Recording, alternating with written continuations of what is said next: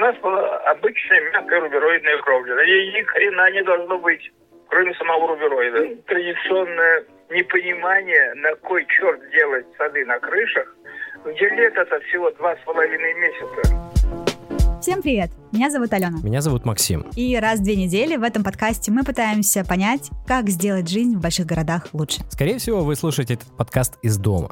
Или даже если вы гуляете сейчас, то помните, что это не очень безопасно. Хотя, если честно, я немного завидую тем, у кого есть террасы или балконы, они могут спокойно погулять э, безопасно на свежем воздухе или, например, уехать э, в свой загородный дом и гулять там. И в кои-то веки не завидуешь тем, у кого есть парк у дома, потому что это вдвойне обидно, когда совсем рядом парк, но он закрыт, и ты не можешь устроить там пикник или пробежку. Хотя, скорее всего, рядом с вашим домом нет парка, потому что зелени нашему городу очень не хватает. Вообще решением этих двух проблем вполне могли бы стать крыши.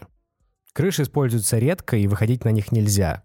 При этом они, пожалуй, всем нравятся. А еще вы наверняка видели фотографии, как в Нью-Йорке или где-то в Европе делают крутые сады на крышах. Как сделать так, чтобы встречать рассвет на крыше вашего дома было легально и безопасно? Это безумно дорого и сложно, или вообще сделать зеленую крышу обычной многоэтажки вполне реально. Сегодня разбираемся с тем, как сделать вашу крышу классный и рассказываем истории тех, кто делает это уже сейчас. Вы слушаете новый выпуск подкаста о городе «Хотели как лучше».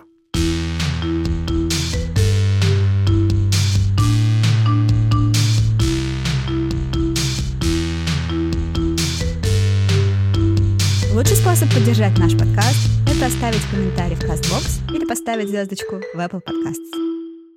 Сегодня мы хотим вам рассказать про один классный новый подкаст. Он называется «Метод омлета», и ведут его Таня и Даша. Они обе живут в Германии. Каждую неделю они ставят какой-то эксперимент на самих себе и рассказывают об этом слушателям. Ну, например, оставляют детей без игрушек. Кстати, рискованное занятие. Разбираются в краудфандинге или пытаются избавиться от всех ненужных вещей в доме.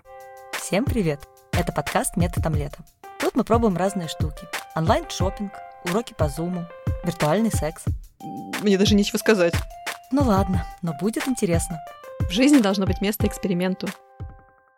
А ты помнишь, кстати, Питер ФМ, где Цыганов снимал квартиру на крыше в Питере? Я, я вот Просто он ее не снимал, такой... он ее не снимал. Он э, специально работал дворником ради того, а, чтобы точно, иметь точно, доступ да. на эту крышу. Он там даже вечеринки устраивал. Да, да, да, да там был диджей. Офигенно. И я его понимаю, потому что абсолютно все, кто приезжают в Петербург, мои знакомые, все всегда спрашивают, Алена, где можно затусить на крыше? Когда ты смотришь э, на город сверху, ты можешь реально почувствовать атмосферу города, почувствовать его темп, ритм, и это такое ну, такое реально знакомство это с городом. Это сто процентов так. В одной из э, поездок в Берлин мне повезло снимать квартиру с выходом на крышу. Блин, я только сейчас про это вспомнила, Фига. реально. Да, там э, был доступ, э, прямо из лифта можно было выйти всем жильцам, эта крыша очень крутое пространство, доступно действительно для всех жильцов дома, и мы при подготовке этой темы стали искать такие же примеры у нас в стране. Нам нужен был герой, и мы его нашли. Его зовут Николай Иванович Моргунов, ему 83 года, и он живет в Екатеринбурге. Мы нашли страничку в соцсетях его дочери Анастасии и написали, попросили связаться с Николаем Ивановичем. Она просто прислала его номер телефона и сказала, звоните. Я уточнила, вообще удобно ли ему позвонить, э, может быть, там она предупредит или во сколько ему лучше позвонить. Она сказала, просто звоните. И я поняла, почему. За свою жизнь Николай Иванович успел поработать и в Совете Федерации, и в Государственной Думе. Он был профессором в архитектурном университете и очень много путешествовал по Европе, где заболел этими идеями садов на крыше. Когда он получил ключи от квартиры в новой девятиэтажке в Екатеринбурге, он решил сделать сад на своей крыше, и этот сад более 20 лет был доступен для всех жильцов дома. Мы попросили Николая Ивановича рассказать, как это было. Нет, здесь несколько было стечений таких э, побудительных мотивов. Это был новый дом, мы, в который мы въезжали, девятиэтажный дом. Э, естественно, все наши строители сдают э, все новые дома, масса недостроек, если ты знаешь. Mm-hmm. То есть это ну, халтура – это наша вечная болезнь. Воровство и халтура. Но у меня оказалась моя квартира на девятом этаже, на самом последнем. А что это значит? Это значит, бойся больше всего крыши. Знаешь, что она будет протекать. Так оно и было. А у меня библиотека несколько тысяч томов. Многие годы студенческие, ценивают больше и дальше. Все мои какие-то появлявшиеся деньги я тратил только на приобретение книг, и вдруг все вот это богатство начала, действительно, когда крыша начала протекать, я увидел, что будет с моей библиотекой. Мне нужно было что-то решать. Вот тогда появились, ну, если ты знаешь, что такое управляющая компания. И достучаться до того, чтобы какая-то строительная компания пришла и доделала э, это невыгодно э, управляющим компаниям, потому что им нужно зарабатывать на, на максимальной экономии средств, которые хотели бы использовать жильцы. Поэтому достучаться до того, чтобы тебе пришли и снова сделали крышу, ну, ты мог стучать, но это было бы очень долго. Я начал ремонтировать кровлю за собственные деньги. А когда начал ремонтировать, вот тогда я и э, подумал о том, что, слушай, а почему нельзя попробовать вообще задуматься над этой проблемой? Я стал со своими коллегами, с друзьями, с архитекторами, с дизайнерами говорить на эту тему. И это были первые люди, которые меня начали от этого отговаривать. Они мне приводили примеры о том, что на крыше, где ветер, где жарит мороз, где нет земли, ничего расти не будет. Я им приводил для примера просто наши старые э, развалившиеся церкви. И говорю, вы обратили внимание, что на них, где нет никакой земли, где никто не поливает, где жарит мороз, где сушит солнце, растут деревья. Я говорю, вот если они растут на, дерев... на церквях, на камнях, где никто не поливает, где нет земли, где жарит мороз, а деревья растут, почему же они не будут расти у меня на, на крыше девятиэтажного дома? Не верю. Должны расти. Я буду поливать, я насыплю нужное количество земли для того, чтобы они росли. И так оно и получилось. Это один, один аргумент, который мне пришлось отбить.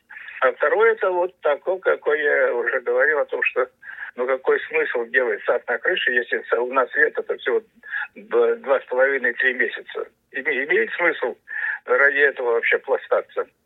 Я им сказал, что вот в результате очень долгих научных наблюдений я заметил, что продолжительность э, лета на, на Земле тоже три месяца. Так что там тоже не надо делать сады. Это, как ни странно, простая логика очень ошарашила людей. И вот э, э, я сделал сначала травяные посадки. Присыпал в тех местах, где э, больше всего страдала мягкая кровля от ветра, от мороза, от атмосферы. И посеял в траву, потому что обычную землю очень быстро стал разносить, растаскивать ветер. А укрепленная травяным покровом красивый газон. Mm-hmm. На газоне появились потом цветы. Потом на следующий год я взял, посадил несколько декоративных кустарников. Красивые, э, замечательно цветут, солнца достаточно. Полить я провел туда воду, провел электричество, все как полагается. Посадил яблони, посадил сирень, посадил, ну, все, черт не знает еще что там посадил. А потом началась э, у меня война с березами сами птицы, которые стали прилетать в этот сад, они приносят, естественно, как ты сама понимаешь, семена с собой. Uh-huh вместе с удобрением. И во всех местах начали расти березы. И если бы я не делал санитарные рубки, у меня точно была бы березовая роза роща на всей площади. В конечном итоге, медленно и верно формируя, э, если говорить научным языком, крышный фитоциноз, я получил очень красивый сад, который стал, особенно у молодняка, очень востребован. Я стал на, э, на крыше проводить небольшие бардовские фестивали, поскольку я возглавлял Бардовский союз в Екатеринбурге. То есть крыша стала общественным вот пространством, туда приходили люди, и там проводили время жителей вашего дома и даже жителей других домов? Черт не знает, откуда их приносил народ, я не спрашивал. Но я с удовольствием пускал, особенно всех, особенно молодоженов, которые просили провести там вечер, остаться там, встретить рассвет до утра. Да ради бога. У меня было, был только наложен на них один оброк. На всех. Ребята, уходя, или вы заранее знаете, что я возьму с вас оброк в виде нового какого-то декоративного куста, который вы должны посадить в память о том, что вы э, побывали на этом саду. И мне некуда стало девать эти э, кусты, но тем не менее.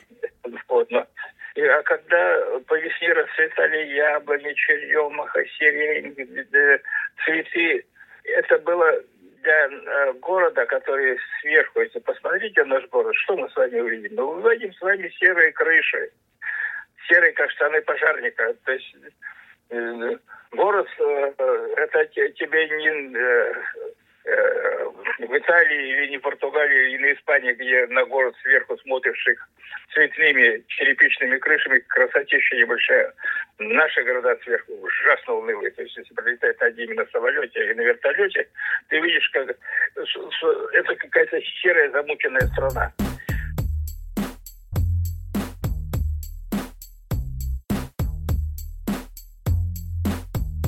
В университете в Будапеште, где я учусь, есть настоящая зеленая крыша. И я часто там э, проводил время, учился и даже иногда обедал.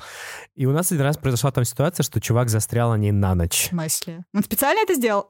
Не, я не думаю, потому что там достаточно прохладно ночью, и все автоматически закрывается в 10 вечера, и я думаю, что охранники его тупо не увидели. Жалко, что у нас не так много таких классных используемых крыш, но хорошо, что об этом все больше и больше обсуждений. Например, совсем недавно вышло исследование «Стрелки» по поводу того, каким образом городу могли бы помогать зеленые крыши.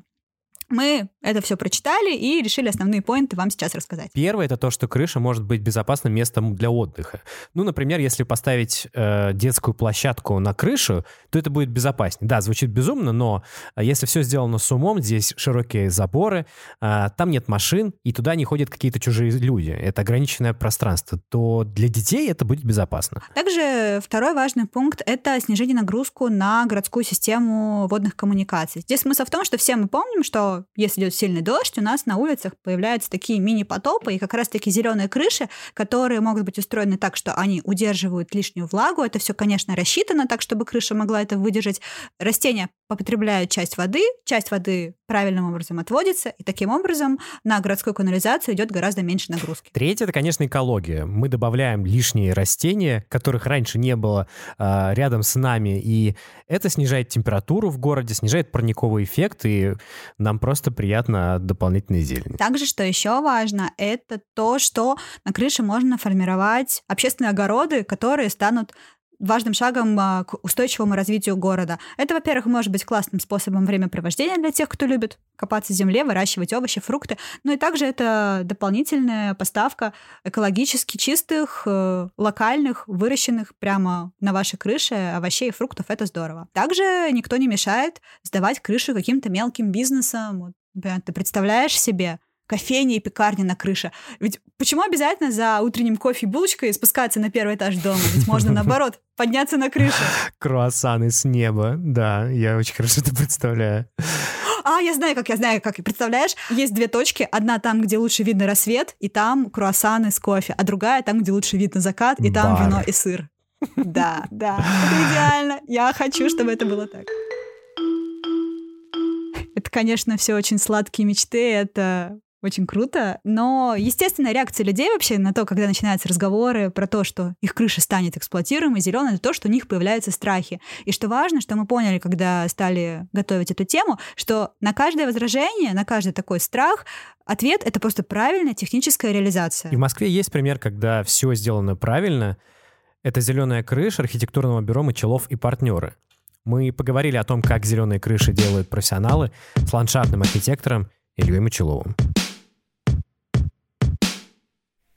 Знаете, э, нашей ландшафтной компании э, уже больше 20 лет мы работаем с 96 -го года, страшная цифра на самом деле.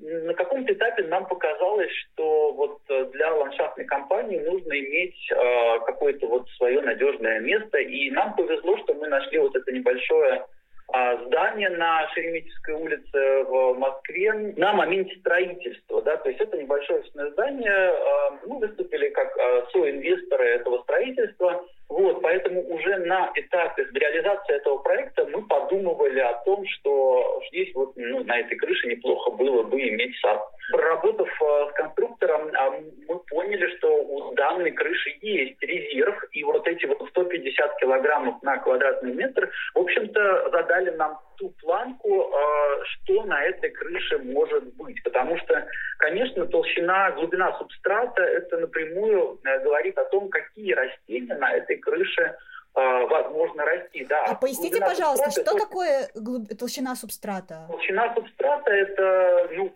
сколько э, сантиметров на крышу, э, грубо говоря, насыпано, да, вот uh-huh. эта вот толщина этого слоя, да. Uh-huh. В данном случае мы получили возможность э, вложить порядка э, от 9 до 12 э, сантиметров этого субстрата толщиной. Вот. И это дало нам возможность высадить на этой крыше, э, в общем-то, достаточно неприхотливые почвопокровные растения, которые, э, в общем, не требуют большой глубины и могут вот на этой э, небольшой глубине субстрата расти. И вы же понимаете, да, плита перекрытия, на ней гидроизоляция, и выше гидроизоляции идут вот эти вот все необходимые слои. Кормозащита, дренажно-накопительные, водонакопительные слои, фильтры. И вот этот вот субстрат, э, это ни в коем случае не почва, это ни в коем случае не грунты, это специальный неорганический субстрат. Да, в нашем случае мы использовали и битый кирпич, и керамзит. Это вот такая вот неорганика в основе своей, да, до 90%. Вот. И в это все вот высадили э, неприхотливые растения, лаковые растения, кое-какие многолетние травы и цветы, которые, собственно, вот прижились и уже больше 10 лет живут на этой крыше и радуют э, нас. А еще мы спросили у Ильи, почему о зеленых крышах вообще стоит разговаривать всерьез, то есть почему они важны. Знаете, да, тема зеленых крыш, она казалась бы несколько странна в нашей стране, которая отличается огромным таким э, разнообразием естественных природных ландшафтов. Все практически климатические зоны у нас присутствуют, за исключением тропиков. И вдруг вот здесь вот возникает эта тема зеленых крыш. Очень э, часто мне задают вообще вопрос первый, а зачем нам это все нужно? И ответ на этот вопрос кроется в очень простых, как всегда, цифрах. Если, например, берем э, центр крупного любого российского мегаполиса, ну вот я изучал центр Москвы, мы понимаем, что любой э, мегаполис, любой современный город – это э, конгломерат достаточно искусственных сооружений. Это здания, это дороги, это мощение, это большое количество так называемых запечатанных поверхностей. Да? То есть э, практически в городе э, природа присутствует в таком очень э, урезанно усеченном виде. И э, тем более в э, скученных центрах ее практически негде увеличивать. Да? Если мы, например, возьмем э, Центральный административный округ Москвы, то обеспеченность озелененными территориями общего пользования порядка 3,5 метров квадратных на человека. Это по официальным оценкам Департамента природопользования. Хотя даже федеральные нормативы говорят о а, необходимости 16 а, метров квадратных на человека площади озелененных территорий. Это по э, своду правил. Слушай, я немного не понимаю, как можно посчитать, сколько зелени нужно на каждого человека, потому что, ну, 16 квадратных метров — это какая-то спальня из зелени. А, почему такая цифра? Откуда она взялась? На самом деле, откуда она взялась, очень хорошо рассказывает ВОЗ. Всемирная организация здравоохранения говорит, что правильное количество зелени необходимо, чтобы вырабатывалось адекватное количество кислорода, чтобы не нарушались городские экосистемы, чтобы не было парникового эффекта, чтобы людям хватало зелени, чтобы как-то восстанавливаться, смотреть на травку, нам все это нравится. Только самое то, что смешное, ВОЗ рекомендует 50 метров квадратных а не 16, как у нас. Причем, что с этим стандартом тоже забавно, а, я нигде не нашла прецедента, чтобы кто-то стал срочно разбивать парк в каком-то городе просто потому, что не выполняется этот стандарт. В общем, похоже, из-за тайги у нас антивозовские города, и им пофигу на это. То есть ты считаешь, нас считают, что это средняя по стране? Ну, типа, да, у нас очень много зелени там, где-то на востоке. И... Мне кажется, это просто больше, что все эти стандарты воспринимаются как кодекс пиратов в «Пиратах Карибского моря» — это не правила, а какие-то рекомендации не вполне обязательные к исполнению. Конечно, резервов вот в таких вот центрах, скученных центрах э, городов, резервов для а, увеличения этих площадей, казалось бы, нет. Да? Но вот в той же Москве стал построили замечательный парк Заряди, порядка 14 гектаров. Это вот целое событие на всю страну. И э, в данном случае вот зеленые крыши, э, они могут стать, конечно, неполноценной альтернативой, но тем не менее э, той возможностью, которая даст увеличение вот этих вот зеленых пространств на крышах, да, как бы странно это ни казалось, но вот по моим оценкам э, в том же в том же центральном округе Москвы можно а, озеленить совершенно спокойно 5% а, существующих крыш, да, это достаточно, ну как бы много или мало это сложно судить в том же Лондоне, с которым Москва постоянно себя сейчас сравнивает, а, правительство Лондона говорит о том, что порядка 30%, чуть больше 30% э, крыш Лондона потенциально могут быть зелеными. Это речь идет э, о переоборудовании уже построенных домов, то есть насколько будет техническая возможность на уже имеющемся фонде э, сделать крыши эксплуатируемыми и как-то их благоустроить? Это совершенно справедливый вопрос. Естественно, все новое строительство, на мой взгляд, даже законодательно должно закреплено быть то, что на всех плоских крышах должна быть возможность э, создания эксплуатируемых крыш и озелененных крыш.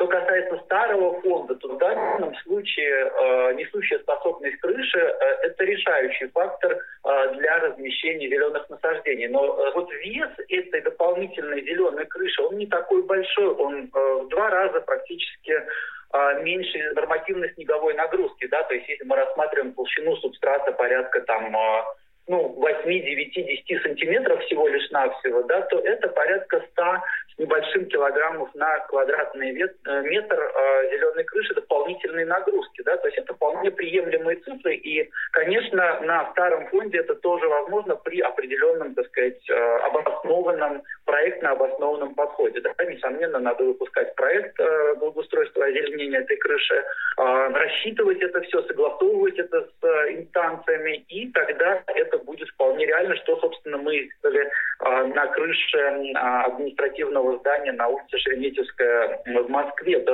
сделали давно уже. Одиннадцатый год идет, как эта крыша существует практически безо всякого вмешательства.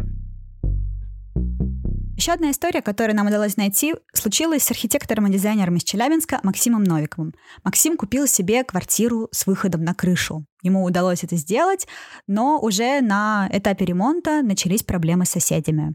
Мы попросили Максима рассказать, в чем там была проблема. У нас история какая? То есть квартира, э, их всего четыре э, в этом доме, которые имеют выход на крышу. Есть еще э, выход на крышу из подъезда. И когда нам продавали эту квартиру, продавец сказал, что как бы вот часть крыши над нашей квартирой, она принадлежит нам. Э, в документах, то есть частично это отмечено. С ТСЖ мы поговорили, да, это так. Нам подтвердили, что это да, действительно так. Вот, что можете как бы здесь спокойно, пожалуйста, жарить шашлыки, то есть заниматься своими делами э, в пределах законов э, Российской Федерации. Мы думаем, ну замечательно, все здорово. Со знакомым, получается, купили две квартиры из этих четырех э, доступных в продаже. И как раз-таки там думали оборудовать пространство. И в процессе ремонта, то есть вот получается, почему в СМИ-то как бы и э, мы попали, мы делали трансляцию футбольного матча для круга своих друзей, получается, именно прямо на крыше. Погода была замечательная, лето, мы поставили плазменный телевизор, а, оформили площадку всю за свой счет. Ну, то есть это не ТСЖ, то есть ничего, то есть как бы все делали, естественно, за свой счет. То есть там местами подкрасили что-то, собрали мебель из поддонов, подняли это все дело. Кабеля, получается, вот эти, которые для подключения телевизора, то есть мы привели. По сути, как бы терраса, мы к ней относились как, ну, как балкон в доме. Сколько друзей к вам могут прийти в дом, такого норматива нет. То есть главное как бы не шуметь. И получилось так, что как бы э, соседям по сути не понравилось, что люди ходят в подъезде. То есть много людей зашло в лифт и вышло из подъезда. И все. Было пару активистов, завистников, а, которые просто начали всем рассказывать, что вот там на крыше, там непонятно что, жгут костры, и как бы нельзя, нельзя. И вот получается там, ну, естественно, пенсионеры, которые не понимают, а, в каком виде эта крыша, они начинают тоже против говорить. А против говорил какой-то местный депутат, который собирал голоса ему надо. Он прям сам про это говорил. Марсель Хазиев его зовут.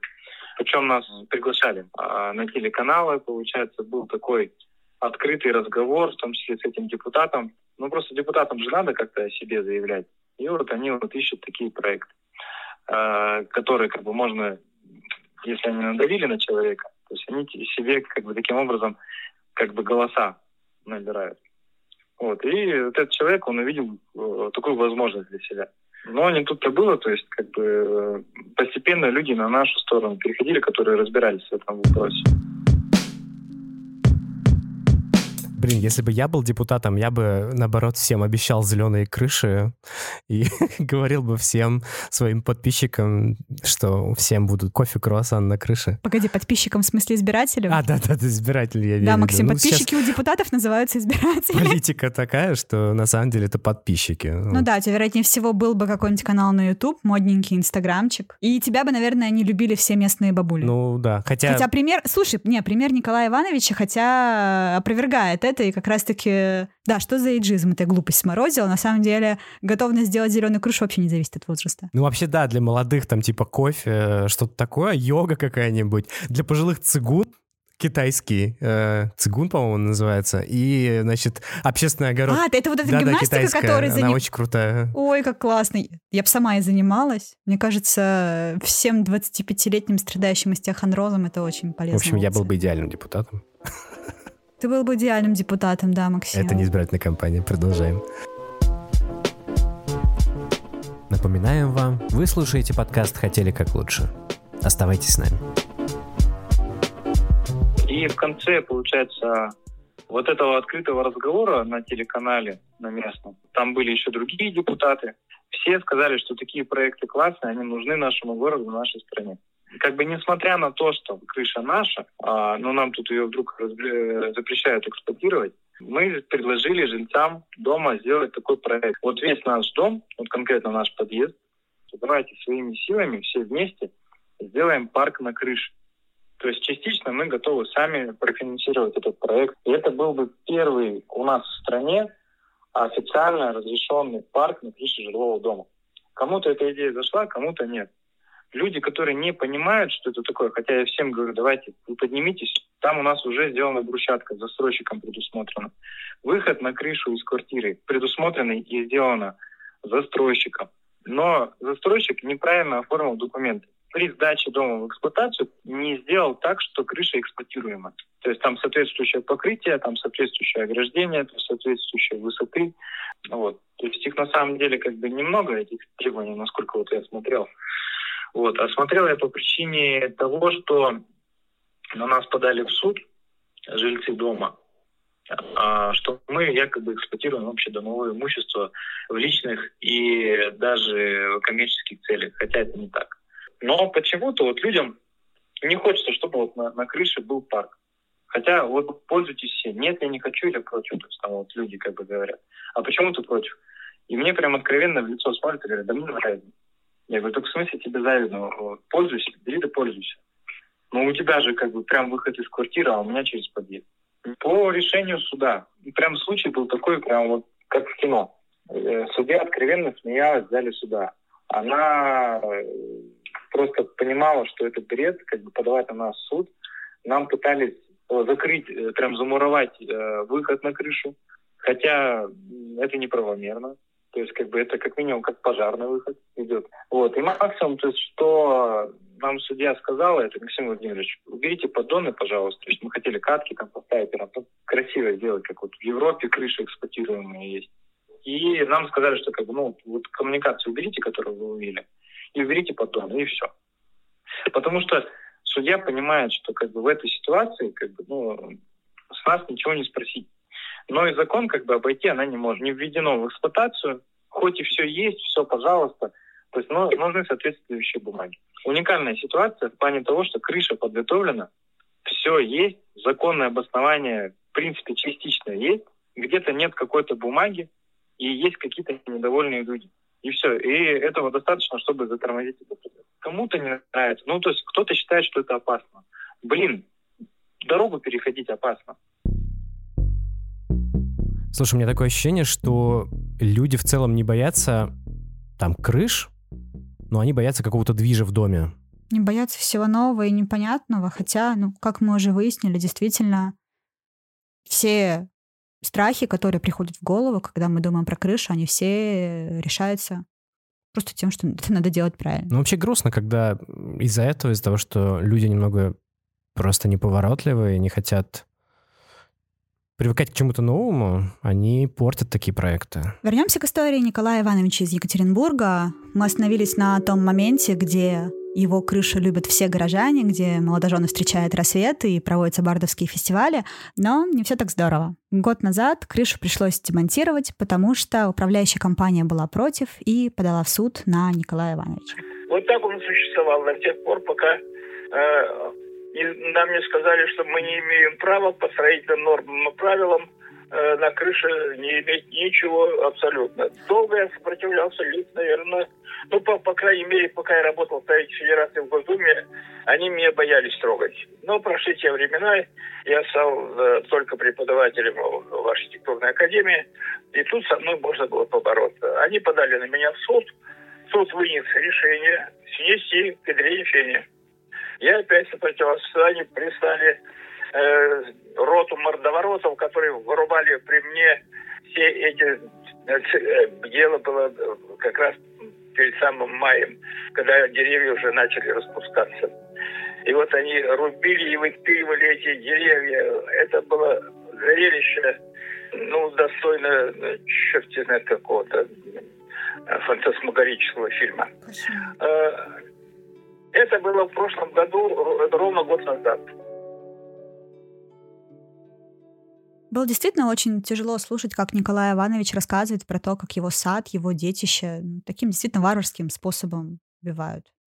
Вполне возможно, что он что-то там не делал правильно с технической точки зрения, что там были какие-то нарушения, но то, каким образом все это устранялось, ну, как-то это неправильно. Но при этом мы и не знаем, как правильно, потому что просто-напросто нет никакого закона. Даже в истории Максима Новикова судья, как он рассказывал, просто смеялась над этим, потому что понятно, что нет закона, по которому на крыше ходить нельзя, на самом деле его нет, и исследование стрелки это подтвердило.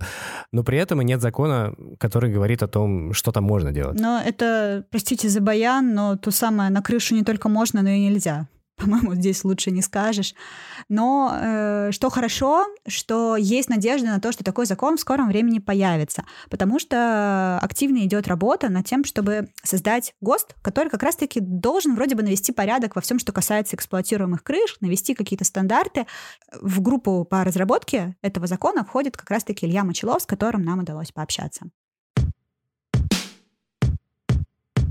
ГОСТ подготовлен, ГОСТ написан. Ну и буквально вот я думаю, что э, счет идет на дни и часы, когда он будет принят по стандартам. То есть а, в этом году а, Россия получит впервые вот такой вот серьезный нормативный документ, в котором и а, понятийный аппарат отработан, да, что такое крыша зеленая, почему она зеленая, да, то есть это не обязательно, как вот многие девелоперы шутят, давайте мы, э, так сказать, сделаем озелененную крышу, а в реальности там получается там какой-нибудь пластиковый зеленый газон, да, то есть это четкое понятийное аппарат, что это живые растения. Вот это что? Это не учебник, как строить зеленые крыши, это документ, который, эм, скажем так, определяет те требования, которые необходимо предъявлять при проектировании, при строительстве, при экспертизе проектов э, крышного озеленения. Прежде всего экологические требования, да, то есть экология, э, поскольку мы имеем дело с э, живыми растениями на крыше, это очень долгосрочная история, это десятилетия, когда крыши делаются и десятилетия потом живут, поэтому это все очень серьезно с точки зрения инженерии, все это очень серьезно с точки зрения конструктива, ветровых нагрузок, пожарных нагрузок, ну то есть много-много факторов, которые нужно иметь в виду, проектируя и строя вот эти вот э, сады на крышах. Окей, похоже, ГОС наведет порядок с тем, как нужно это делать юридически, но остается вопрос, что нужно делать людям. Мы попросили у Ильи дать нам рецепт, как сделать крышу эксплуатируемой и сколько это будет стоить. Алена расскажет это за 30 секунд. Звукорежиссер, дай мне бит. Собираешь собрание ТСЖ, йоу, председатель, это горячая тема. Цена вопроса всего 10-15 кусков за квадрат. Убеждаешь всех, что идея топчик, выбираешь конторку, чтобы сделали четкий проект. Идешь с проектом к серьезным дядькам в мэрии и говоришь, что, мол, смотрите, какой тут крутяк. Проект одобряют, говорят, красавчики. Ты ищешь других нормальных пацанов. Чуваки, сделайте так, чтобы осталось баблишка на новенькие четкие найки. Проект сдан, крышу приняли серьезные дядьки из мэрии. Осталось только перетереть с соседями, как сделать так, чтобы на крышу попадали только четкие пацаны и клевые кисы из твоего дома. Крыша готова. Раунд. Еее! Алена, я тебя поздравляю с дебютом в рэпе. Ну, кроме шуток, я могу сказать, что не так пугает стоимость всего этого проекта. Я думала, что это будет гораздо дороже, но как раз Илья на мой вопрос, сколько будет стоить реализация такого проекта, назвал мне цифру от 10-15 тысяч за квадратный метр для озеленения самого простого, самого базового, но включая все работы. Это понятно, там не будет каких-то классных дизайнерских проектов, но, по крайней мере, можно будет сделать такой обычный газон, посадить какие-то неприхотливые растения и все, в принципе, будет ну, работать. вообще это такая цена обыкновенного ремонта в квартире, потому что иногда полы в квартире, допустим, какой-нибудь паркет, он примерно столько и стоит за квадратный метр. Слушай, ну давай попробуем посчитать. Э, если мы возьмем площадь крыши какого-нибудь самого обычного да, давай дома, возьмем э, хрущевку. то, ну да, крыша пятиэтажного обычного дома на 5 подъездов будет примерно 1000 квадратных метров. Возьмем по 15. Получается, да, стоимость всего проекта 15 миллионов. Дальше, если посчитать, что у нас 5 подъездов, 5 этажей, на каждом этаже у нас, ну, допустим, по 4 квартиры, то получается 100 квартир.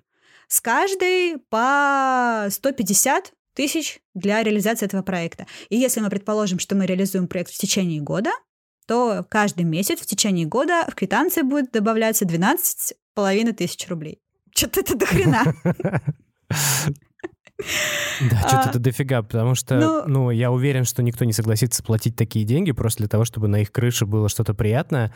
Но если подумать, зеленая крыша, вообще-то она часть города, и город должен быть как-то заинтересован в том, что э, в районе появится зеленая крыша, ну или вообще в районах будут появляться зеленые крыши. Ну да, это будет, это будет увеличивать стоимость недвижимости, это будет улучшать экологию района и как-то вообще... Я думаю, что здесь должны быть какие-то инструменты, либо какие-то налоговые льготы, либо эм, какие-то пособия, либо вообще муниципалитет должен вот Типа все освобождаются от взноса на Ну, капитальный например, ремонт. Пускай он не да. очень большой, тем не менее ну, приятно. что-то такое, да. То есть не нужно думать, что эти деньги э, мы будем сами из своих карманов доставать. Мне кажется, мало кто на это согласится. Просто на это не стоит рассчитывать, это все. Гораздо сложнее. Мне кажется, здесь сделать вот этот тот самый первый шаг, собраться с соседями и принять это решение. Об этом говорит э, Илья, об этом говорят другие эксперты, работы которых мы успели прочитать. И это подтверждает примеры наших героев. Что у Максима, что у Николая Ивановича все уперлось в то, что соседи не смогли ну да, договориться. э, люди очень недоверчивы к любым ТСЖ-штукам, и мне кажется, такая, такой движ в виде крыши точно будет восприниматься как какой-то распил средств, и не факт, что все пройдет гладко. Мне кажется, что если бы я пошла по квартирам условно предлагать соседям сделать у нас зеленую крышу, первым человеком, кто сказал бы угомонись, была бы моя бабушка. И просто на этом бы весь мой проект и остановился. Слушай, ну если бы я жил на последнем этаже, я бы тоже 10 раз подумал. Все-таки это шум, и неизвестно, как все это будет работать. Нужно договориться о безопасности. Но мне кажется, есть шанс у тех домов, у которых есть какой-то лидер, который будет двигать все это, кидаться на амбразуру э, и просто гореть этой идеей. Сейчас, после того, как э, зарубцевалась моя ра- рана, как то говорил Есенин, пьяный бред не, не гложет душу мне, я решил, а что же нужно теперь сделать? Я решил э, пойти другим путем. Выйти из управляющей компании, создав свое ТСЖ. Ни против чего так не сопротивляются управляющие компании, как выхода домов из их обслуживания, потому что они эти дома грабят, они на этом деле живут. Дом большой, больше 400 квартир. Не удалось, тем не менее, раскачать эту массу народа. И э, осенью мы уже создали свое ТСЖ. А вот теперь я решаю вопрос непосредственно с самими жильцами. Быть э, у нас, нашему дому, на крышах са- саду или не быть. Давайте мы э, сделаем из сада сейчас классный солярий.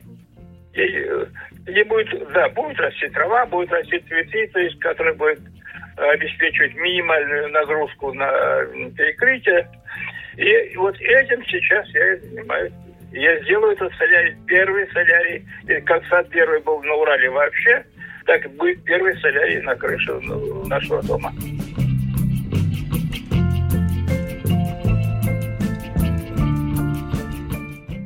Слушай, я понял, что сделать город более зеленым не так много возможностей. И крыша, получается, это один из таких реальных вариантов. Да это практически один из единственных вариантов, потому что ну где еще делать парки, где еще делать скверы, если уже все застроено, если земля используется.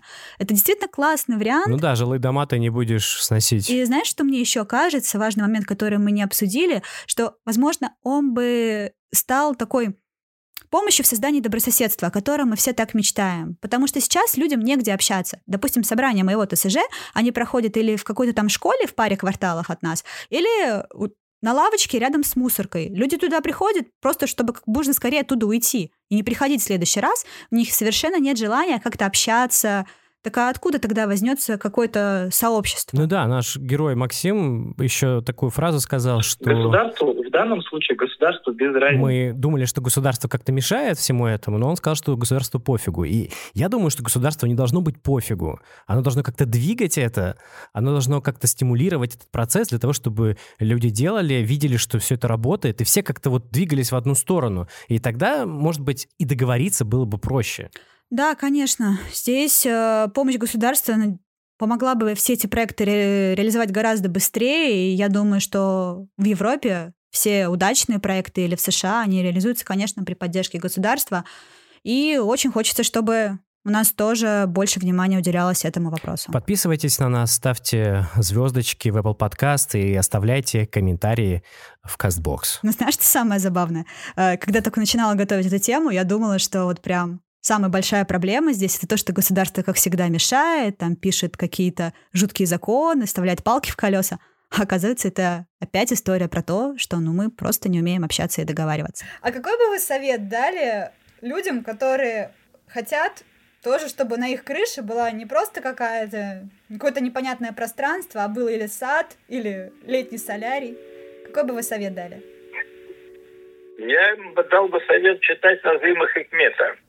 Вы, наверное, не знаете, кто такой Назым Хикмет. Нет, я сейчас а не Назым Хикмет – это турецкий писатель, который, черт его знает, что он написал, но он сказал одну фразу, которая для меня стала девизом, и которая должна дать всех людей, которые не хотят просто прозевать, этот девиз помнить. А звучит он так. Но если ты гореть не будешь, и если он гореть не будет, и если я гореть не буду, то кто же здесь рассеет мрак? Загорайтесь, загорайтесь этой идеей и знайте, что у вас получится. Нет, ничего невозможно даже в нашем государстве.